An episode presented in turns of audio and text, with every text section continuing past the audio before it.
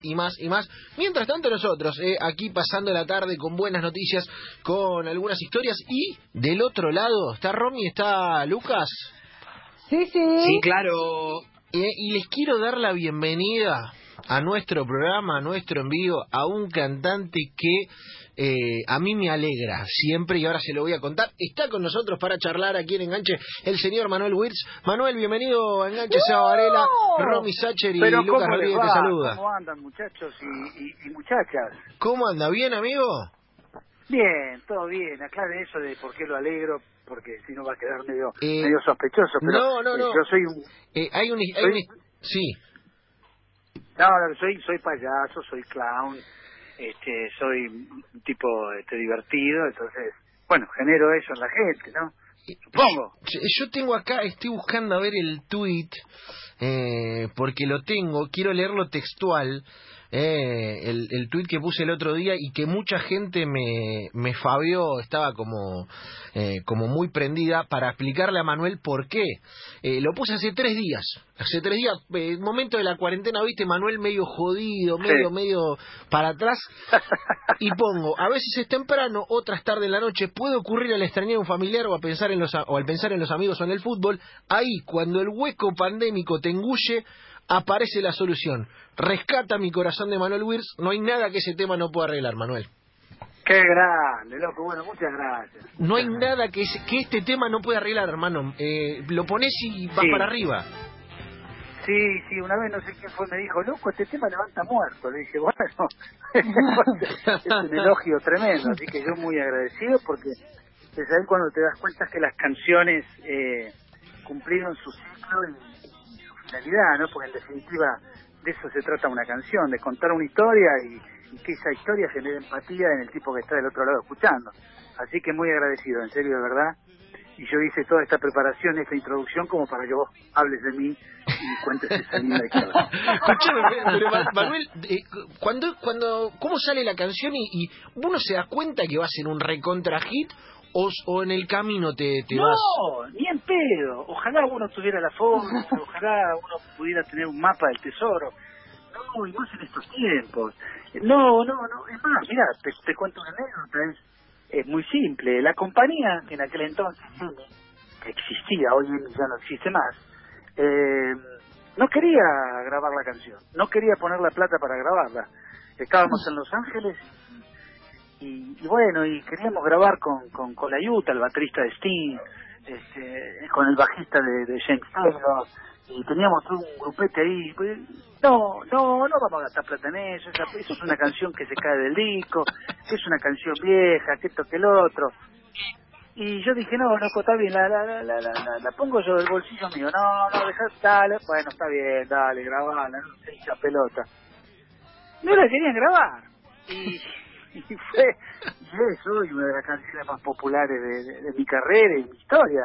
Así que los tipos que son los que teóricamente son los que más saben, los tipos que están encargados de manejar artistas y toda la bola, no la querían grabar. Así que imagínate, así está el mundo, ¿no? Me vuelvo loco, me vuelvo loco con esta historia. Eh, eh, Manuel, si la vemos a la distancia, si esto fuera, viniera, no sé, uno de esos economistas que anda en la tele, viste, y dice, che, la inversión eh, redituó, decimos que sí. Es que, es que esto te da la prueba, sobre todo, y, y actualizando un poco esta cuestión y hablando en serio, eh, uno nunca sabe, loco. O sea, vos sabés que hay una esquina y que si doblás la esquina te podés encontrar con cualquier cosa.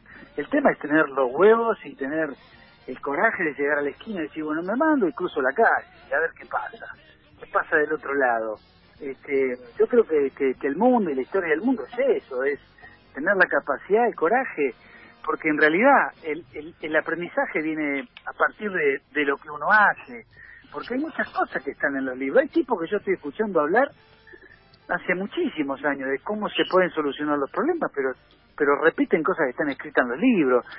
Y este virus que vino, que es nuevo, este hijo de mil este coso que vino y, y, y- no se va, y va a costar, eh, nadie sabe nada de este bicho, loco, y estamos todo el día aprendiendo y sorprendiéndonos y llevándonos sorpresa, y en función de eso, de lo que hagamos, no de lo que dejemos de hacer, de lo que hagamos, este, bien o mal, ahí aprenderemos. Entonces, eh, hay muchos libritos escritos sobre economía, sobre cómo se hace una canción, cómo lograr el éxito y todo eso, pero en realidad es todo sanaca, porque, a ver, este, el movimiento se demuestra andando, ¿viste? Y el mundo es que se mueve, que hacen cosas. Eh, así que ojalá uno tuviera la certeza de, de que hay cosas que, que funcionan de una manera determinada pero el mundo está cambiando y el mundo te, te, te, muestra día a día que, que, bueno, esta situación, por ejemplo, que estamos atravesando, esta pandemia, hace de que uno esté totalmente en bola, indefenso, y que lo único que sabe que la única vacuna es quedarse en casa en lo posible, aquel que puede llegar a hacerlo, aquel que no, bueno, tomar todos los recaudos posibles, pero eh, la cuarentena es lo que funciona desde la época en que la la peste negra, este, viste, los tipos usaron la cuarentena como solución. Sí, sí, sí, sí, estamos bancándola, eh, eh Romy, sí. Eh, sacarse un poco de, por ahí de, esta situación que obviamente es muy difícil para todos, pero retomando esto de, de la canción, cuando escuchas una nueva canción o por ahí te, son de, de, proponerte escuchar canciones, porque digo, realmente nosotros escuchamos Rescata mi corazón y nos cambia el humor. Eh, ¿Hay algo de, encontrarle algo a una canción que sabes que la va a romper o es, es el momento, es, eh, el quien la escribe? ¿Por dónde pasa? Yo creo que pasa por, por tirarle y, ver a ver si, si pasa lo que vos soñás o lo que, o lo que vos sentís. Lamentablemente, esto es muy pasional, esta profesión que, por lo menos yo encaro con mucho respeto. Eh, es muy pasional porque uno se enamora de las cosas que hace. Y esa de ahí es la primera cagada que te mandás.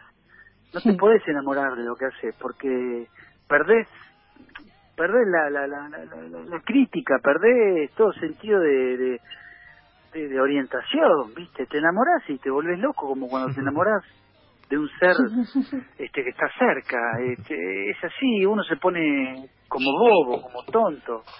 Eh, la cabeza no te coordina bien y la razón es lo que menos funciona. Entonces, eh, no es muy muy fácil saber cuándo una canción va a pegar. No es fácil para nada y sobre todo si te enamoraste. Muchas veces decís, wow, esta canción va a matar porque a mí me pone los pelos de gallina. Pero después te das cuenta que no siempre lo que vos sentís es la verdad. Y eso lo aprendés con el tiempo. No siempre lo que uno siente es la verdad. Muchas veces y me ha pasado, y eso lo, lo aprendí laburando con Norman Brisky, que era mi maestro, profesor de teatro, que una vez estaba diciéndole a un alumno, bueno, flaco, ahora Romeo eh, se pone a llorar. Y el actor le dijo, no, pero, profe, yo siento que no, que Romeo acá no puede llorar, porque no, no, pará, no me, no me entendés. Romeo tiene que llorar en la parte. Sí, bueno, pero lo que pasa es que yo lo que siento, a mí importa un carajo lo que vos sentís, Yo sé y tengo claro qué es lo que tiene que sentir el público. Y para que el público sienta lo que yo quiero como director, es que vos llores y te vean llorar. Y entonces ahí aprendí, porque él le dijo, loco, no, no todo lo que vos sentís es verdad. No, o sea, verdad en el sentido de que va a generar la verdad en los demás. ¿Me explico? Sí, sí, sí, claro. Entonces, este, eso te pasa con una canción. Te pones los pelos de, de, gallina a vos. Y por ahí el espectador que está ahí dice, ¿qué pasó? ¿Qué es esto? ¿Viste? Entonces es muy, muy difícil, muy, muy difícil, muy difícil. Pero bueno. El que busca encuentra, ¿viste? Y, no te digo que salí a matar mosquitos con una ametralladora, pero pero bueno, salís y probás, probás las canciones y las historias. Y en algún momento hay alguna que te dice, ay, me encantó, y ahí decís, guau, picó, subió la boya, saca la caña y ahí salió el pescado. Está bueno, está bueno, estamos charlando con Manuel Burris aquí en, el Club 947 en Enganche. Manuel, y si te tengo que llevar a la inversa, porque la estamos hablando de un recontra hit, ¿qué hit te hubiera encantado escribir? Digo, Blackbird, eh, como Paul, lo hubiéramos querido cantar todos, pero así de lo cercano, ¿qué canción decís? Este hit me hubiera encantado escribirlo a mí. Oh, pero una bocha. Una, bocha, empezando, qué sé yo, desde Muchacha Ojo de Papel mm. hasta, no sé, este, todo el disco de Charlie García, Clean Moderno, este, El amor después del amor, todo ese disco, este, no, la pucha, no sé, la Biblia de Box Day, este, eh, todos los discos de Almendra, eh, de Pescado Rabioso, y ni hablar de los Beatles, ni hablar de Lady B, de You, ni hablar de, qué sé yo, eh, no sé, tantas, tantas canciones me hubiera compuesto, me hubiera gustado componer. Eh, y que seguramente en muchas de las que yo compuse hay un cierto homenaje, porque, eh, digamos, no hay nada nuevo bajo el sol, ya está todo inventado. Lo que hay es una especie, ahora hay, hay una palabra que está de moda que es bueno, es un homenaje. ¿Viste? Cuando uno hace una canción y uno, un amigo viene y te dice, ¿qué negro? Pero esto me suena. No, no diga nada. Esto es un homenaje a determinada canción. Una reversión. es un choreo, ¿no? una reversión, una reversión. ¿Por qué no? Eh, Pep Guardiola dice que todos nos robamos a todos y que eh, la gracia de, de, la civilización está ahí también. Eh, así que. Bueno, también lo decía Peter Gabriel, eso, que, la historia de la cultura es la historia del robo. Este, y claro, sí, sí, desde lo romano que le afanaron a los griegos, este, toda la, la, la cuestión cultural y bueno, viste, es así. Ya, venimos de, de, nacimiento con esa con ese cepeo. Bien, sí, sí, claro, es así. Eh, ¿Cómo está el artista en cuarentena? Porque claro, el, eh, a ver, digo, eh, siempre son distintas la vida. El empleado de 9 a 15 o de 9 a 18, de 9 a 17 tiene una estructura, pero por ahí el artista tiene una estructura un poco más etérea, ¿viste? Más diversa. ¿Cómo choca eso con la cuarentena eh, a la hora de, no sé, de, transmitir, de, de, componer, digamos? Que, ¿Cómo estudia? Mira, yo, debo decir que soy un privilegiado porque yo estoy viviendo acá en Escobar, este, en un viejo barrio de Casa Quintas. No es un barrio privado, es un viejo barrio de Casa Quintas donde, donde tengo un terreno donde yo me puedo mover este, y en este momento estamos armando una huerta con, con, con mi hijo, mi, mi, mujer, mis hijos, este, porque bueno, dijimos, bueno, negro, a ver, vamos a ponernos a plantar porque me parece que esto viene para largo y ensalada de pasto no vamos a comer, no vamos a poder comer todos los días. Eh, así que eh, yo tengo la suerte, por un lado, de esa, por otro lado, tengo eh, la posibilidad de, de, de, de tener, digamos, un poco de espalda en el sentido de, de, tener ahorros que los estoy haciendo eh, lo, estoy lo estoy matando pero porque mi, mi, ingreso eh, se fue mi ingreso se fue está parado y creo que voy a hacer junto con todos los artistas que laburamos en esto no solo artistas sonidistas este, acomodadores eh, iluminadores técnicos, eh, músicos, hay un montón de gente que vamos a ser los últimos en esta cadena de, reincorporar eh, nuestra, digamos, nuestro nuestro laburo. Eh, yo sinceramente no, no sé, este, pero mi día a día para salir de la pálida eh, es tratar de, disfrutar a mi familia, cosa que hacía mucho que no podía porque me la pasaba viajando, porque me la pasaba en Capital Federal no sé, grabando, tratando de reunirme para generar un proyecto. Eh, hoy me estoy reencontrando con un montón de cosas. Cumplir años en cuarentena eh, fue una experiencia genial. ¿Por qué? Porque, ¿sabes qué me regaló mi mujer, loco? ¿Qué te regaló? Arroz con leche. me encanta. ¡Ey, capa! Una olla de arroz con leche que yo hacía un año y pico, casi dos años que yo no comía. Me gustó. no, no, no, pero, pero, es una burudez parece, ¿no? Pero arroz con leche que encima mi mujer cocina como los dioses, es, una, es un ángel, es la, es a la mujer a la que yo le compuse Loca de mi corazón, que es el primer corte de este disco nuevo que, que, estoy ahí en proceso, que lo detuve también por, por esta cuestión de la cuarentena, pero que si aquellos quieren entrar en Manuel Wilson, en el Instagram mío, ahí van a ver que está hecho con Dani Lachepi, este, eh, Kiki Petrón, el videoclip, este, con la gente de Provision. Eh, está genial el primer corte, el segundo corte es una balada con Mónica eh, el video, el tercer corte es una versión del Tango 1, este, hecho yaceado, hay tres videoclips, hay tres cortes. Pero te quiero decir que hacía casi dos años que no morfaba arroz con leche, porque bueno, porque yo no estaba, o porque cuando hacía el arroz con leche se lo morfaban mis hijos y yo no estaba. Y, y en un momento me dijo, tengo un regalo para vos, bueno, ap- apagué la velita, soplé, pedí tres deseos, nunca en mi vida deseé arroz con leche, porque ni me pasó por la cabeza, y me sorprendió con un moño gigante, una olla enorme de arroz con leche. Así que si estoy gordo es gracias a esos tres kilos de arroz con leche que, que me hicieron y que le cortaba la mano a los pendejos cuando querían manotear. Dije, no, esto es de papá. me encanta, me encanta Manuel porque sabes qué eh, por ahí en la en la diaria, en la cotidiana, viste, no sé, eh, de cumpleaños, eh, no sé, vas y compras una camisa y la regalás y pasó. Ahora este arroz con leche sin ser algo, viste, material, siendo algo hecho y, y, y con esfuerzo y con amor, te va a quedar en el recuerdo muchísimo más que te regalo. Pero, pero, viste que hay veces que vos decís, ¿qué, qué cacho le regalo a este tipo? ¿Qué le puedo regalar a mi mujer?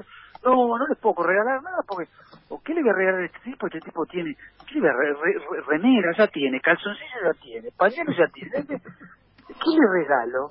Y en este momento, esta, esta situación de no poder salir, viste, de no poder ir a ningún lado, eh, dije, o ella dijo, ¿qué, qué cacho le regalo? Y se acordó de algo que a mí me gustaba mucho. Y eso tiene que ver con, con esta cuestión de, de, pensar de verdad en el otro porque lo tenés al lado, ¿viste? Una cosa es pensar en uno a la distancia, y otra cosa es cuando lo estás mirando, cuando lo estás mirando y decís, ¿viste? Y lo mirás y lo mirás y decís, mira vos, ah, tiene arrugas, uy, está canosa, uy, ¿qué pasó? Se le cayó el moflete, uy, mira vos, pero me gusta, la sigo queriendo, me harta, bueno, fue así. Me miró y dijo, este le voy a regalar arroz con leche. Y hoy estoy chocho, feliz contando esta anécdota como si me hubieran regalado una PlayStation a los 10 años. bien, bien, estamos charlando con Manuel Wills. Sí, Rami.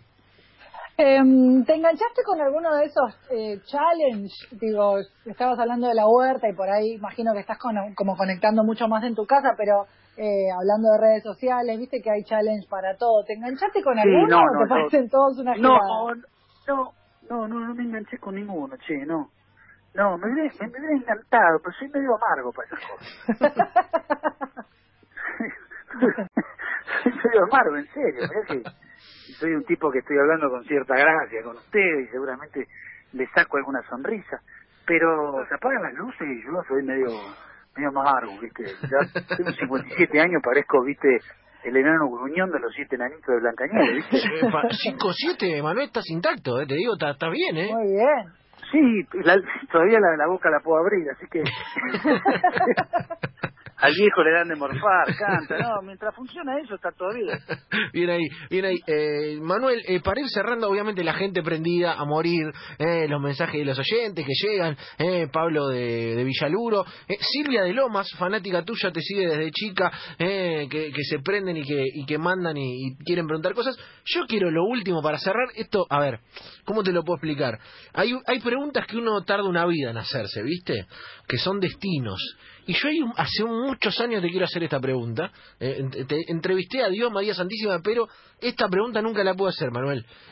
¿Te dieron canje Sí, de pero Shandong ahora yo o tengo una- nunca? ¿por qué me la tenés que hacer justo a mí ahora? Sí, porque es, tuya, es pero- tuya, es tuya, es tuya. ¿Te dieron. ¿Te dieron canje de Shandong alguna vez por la canción o jamás llegó ni siquiera una botella y no eh, ejecuta esto la condición de PNT? Te voy a contar una cosa. Me llevé una desilusión con la gente de Yandón. No, no, Una desilusión espantosa, terrible. no. Y es más, muchas veces cambio la letra y digo, en vez de decir beberemos Yandón, digo comeremos lechón. Para no nombrarlos a los hijos de puta. No mandaron nada, una rata. Porque yo me estaba casando, loco, y fui a pedir, mandé a pedir que aunque sea me regalen una cajita de Yandón. No, no hacemos ese tipo de cosas, me dijeron. No, no, una rata ¿Sabés, sabés cómo le dicen en mi barrio allá San Nicolás a esa gente? ¿Sabés cómo le dicen? ¿Cómo le dicen? caca seca. Ay, tengo miedo de preguntar Eh, por qué. no, no, no. Porque ni olor tienen. Uh, No, horrible. no, se portaron muy mal conmigo. Hoy por ahí el, el gerente de Sandón es el gerente de todas las marcas de gaseosa, que no, no son la cruz. Mirá, yo he estado en tanta lista negra, ¿qué va a hacer? Por Eh, eso no tomo esa bebida, no tomo más esa marca. Lo, esto lo quiero Este- en redes sociales, sea, a lo- a los productores le digo, quiero esto en redes sociales, Manuel diciendo que Chandón, de- sacándole la careta, básicamente. Eh, Sí, pero, dije, pero aparte de verdad, hablamos con la mina de prensa, por ahí esa mina no labura más. Yo, pero en su momento, viste, yo me casé, me casé y se cumplió, para ahora, el 13 de abril, el 13, 13 de abril, 13 de abril se cumplieron 20 años que yo me casé. Y para mi casamiento lo único que quería era una, no es que yo fui o mi representante fue a decir, che, muchacho, mira, este, hay que pagar el, no sé, la limusina para, o nos pueden matar 10 cajas. No, che, se casa Manuel Wirs, ustedes vieron que lo nombran. Mira, tengo guardado, creo que tengo, tenemos guardado el mail que mandamos. no, terrible, Este, terrible. Y, y la, la persona que estaba encargada dijo, no, nosotros no, no, realizamos ese tipo de, de, de acciones, ¿no? Que hoy todas las marcas lo hacen, pero en aquella e- época es como que la marca esta no este, no hacía ese tipo de acciones y bueno, pero bueno, todo lo que te dije, por supuesto, es en, en chiste, este, eh, digamos, porque antes que me, inicien una acción son capaces de, de, viste, Eh, eh, bueno, todo lo que acabo de decir es en joda, este, estaba, estaba hablando en joda, pero que no me dieron y me dijeron no, no podemos darle nada, eh, de verdad, en serio. bueno, Manuel, de Y me último- acuerdo, me acuerdo que usamos otro, otra marca de, de shampoo, que era más barata, este, pero una vez que la probé, me resultó mucho más rica que esa marca. Bien, Mucho bien. más claro. Y de última, Manuel, abrimos el grifo y si alguna marca está escuchando y quiere sumarse, viste, le cambiamos la letra sin ningún tipo de inconveniente. Pero, ¿sabés si rima con Sandón? Yo digo cogeremos lechón, puedo decir cualquier cosa, imagínate. Comemos mantecón, la que venga, no hay problema. Pero, no, pero ¿sabes qué, hermano? Mandame un, un camión de mantecol y sí, pongo un kiosquito en la puerta. Pero lo dono, de última voy lo dono a, lo- a la, a la gente acá en los barrios. Extraordinario. los pibes. Extraordinario. Pero, no, se portó muy mal la, la, la, la marca de ese, de ese shampoo. Hemos, hemos roto un gran mito, Emanuel. Eh, y te- y te No, por supuesto, Sí. porque muchos me decían, eh, la que cobraste, la que facturaste con Sandón. Digo, no, no, sabés que estos tipos no me dieron nada, pero ni siquiera una caja de champán, o sea, una caja, seis champán pedí. seis champán. Eh, pero vos sabés lo que son seis champán. ¿Cuánto Seis. costar en aquella época? Menemismo, uno. aparte, menemismo puro. Pero seis champán, boludo, ¿qué seis champán era el eslogan? ¿Qué, ¿Qué más querés? Te estoy nombrando, la canción sonaba en todos lados. Eh, Marcelo Tinelli durante tres años y medio abría el programa con esa canción. Loco.